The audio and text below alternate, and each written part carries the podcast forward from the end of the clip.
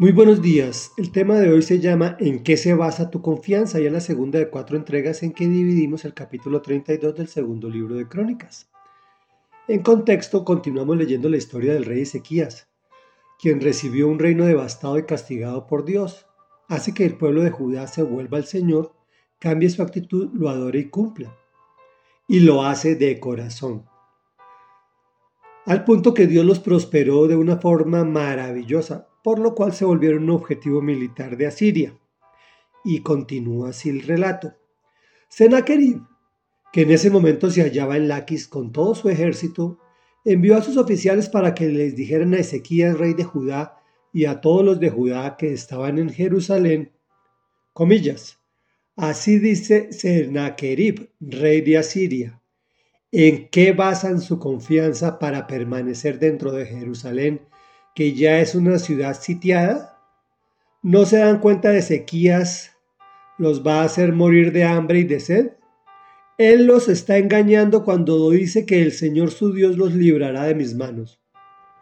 ¿No fue acaso Ezequías mismo quien eliminó los santuarios y los altares paganos y luego ordenó a Judá y a Jerusalén adorar en un solo altar y solo en él quemar incienso? ¿Es que no se han dado cuenta de lo que yo y mis antepasados les hemos hecho a todas las naciones de la tierra? ¿Acaso los dioses de esas naciones pudieron librarlas de mi mano? Pues así como ninguno de los dioses de esas naciones que mis antepasados destruyeron por completo pudo librarlas de mi mano, tampoco este Dios de ustedes podrá librarlos de mí. No se dejen engañar ni seducir por Ezequías, no le crean. Si ningún dios de esas naciones y reinos pudo librarlos de mi poder y del poder de mis antepasados, mucho menos el Dios de ustedes podrá librarlos a ustedes de mi mano. Reflexión. La pelea era tan desproporcionada que Sennacherib ni siquiera se molestó en ir a Jerusalén. Envió a sus oficiales para que asustara a Ezequías y al pueblo. ¿A qué te suena? No se dejen engañar ni seducir por Ezequías, no le crean. A mí me suena como, ah, no le creas, no vas a morir si comes del fruto, serás igual que Dios. Y aparece la pregunta de hoy. ¿En qué basas tu confianza? ¿Crees que si vienen problemas vas a morir de hambre y de sed? ¿Que es un engaño cuando la palabra dice que el Señor nos librará? ¿Que es mejor confiar en nuestra inteligencia, estudio, recursos, palancas, etc., en lugar de descansar en Dios y hacer simplemente lo que nos corresponde, es decir, trabajar con normalidad, no con horas extras ni agobiantes, cuidar de nuestro cuerpo, cuidar de nuestra familia, no excedernos ni en comida ni en bebida, perdonar a los que nos ofenden, ser agradecidos con lo que tenemos y lo más difícil, ser agradecidos con lo que no tenemos. Por solo nombrar algunas causas de orden material y espiritual que el Señor nos manifiesta en su palabra. Mira lo que nos dice el enemigo. ¿No fue acaso Ezequías mismo quien eliminó los santuarios y los altares paganos? Luego ordenó a Judá y a Jerusalén adorar en un solo altar y solo en el quemar incienso.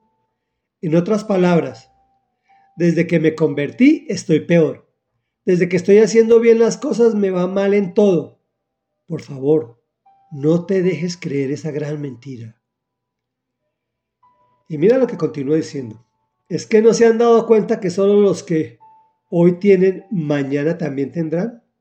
Si tratas de cambiar el rumbo de tu vida será infructuoso. Mejor ríndete ya. Es lo que el enemigo mandó decir a los judíos y hoy nos lo dice a nosotros. Mejor sigan como antes de Cristo. Por lo menos estaban vivos, pero el Señor Jesús dijo, dos puntos, por el contrario, que estaban muertos. Comillas, deja que los muertos entierren a sus muertos. Y Sennacherib terminó con broche de oro. ¿Acaso los dioses de esas naciones pudieron librarlas de mi mano? Comparando a todos los dioses con D minúscula, con nuestro Dios con D mayúscula y sostenida. Tampoco ese Dios de ustedes podrá librarlos de mí. No le crean. Es lo que el mundo y sus medios nos dicen a diario en todo momento. Pero preferimos sumergirnos en la televisión, en el Internet, horas y horas, en lugar de venir a la verdad de su palabra, la Biblia, por tan solo cinco minuticos diarios. Oremos.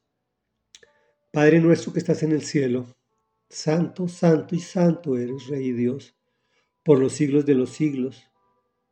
Hoy venimos a decirte, Señor, que nuestra confianza está puesta en ti, que no nos vamos a dejar engañar ni seducir por las mentiras de Satanás, que nuestra confianza se basa en ti y en tu palabra, que no vamos a morir de hambre ni de sed, puesto que tú peleas nuestras batallas y nosotros solo tenemos que hacerlo fácil, porque tú nos libras, hacer nuestro trabajo como siempre, cuidar de nuestra familia como siempre, cuidar de nuestra integridad como siempre para que tú te manifiestes con tu poder y tu gloria.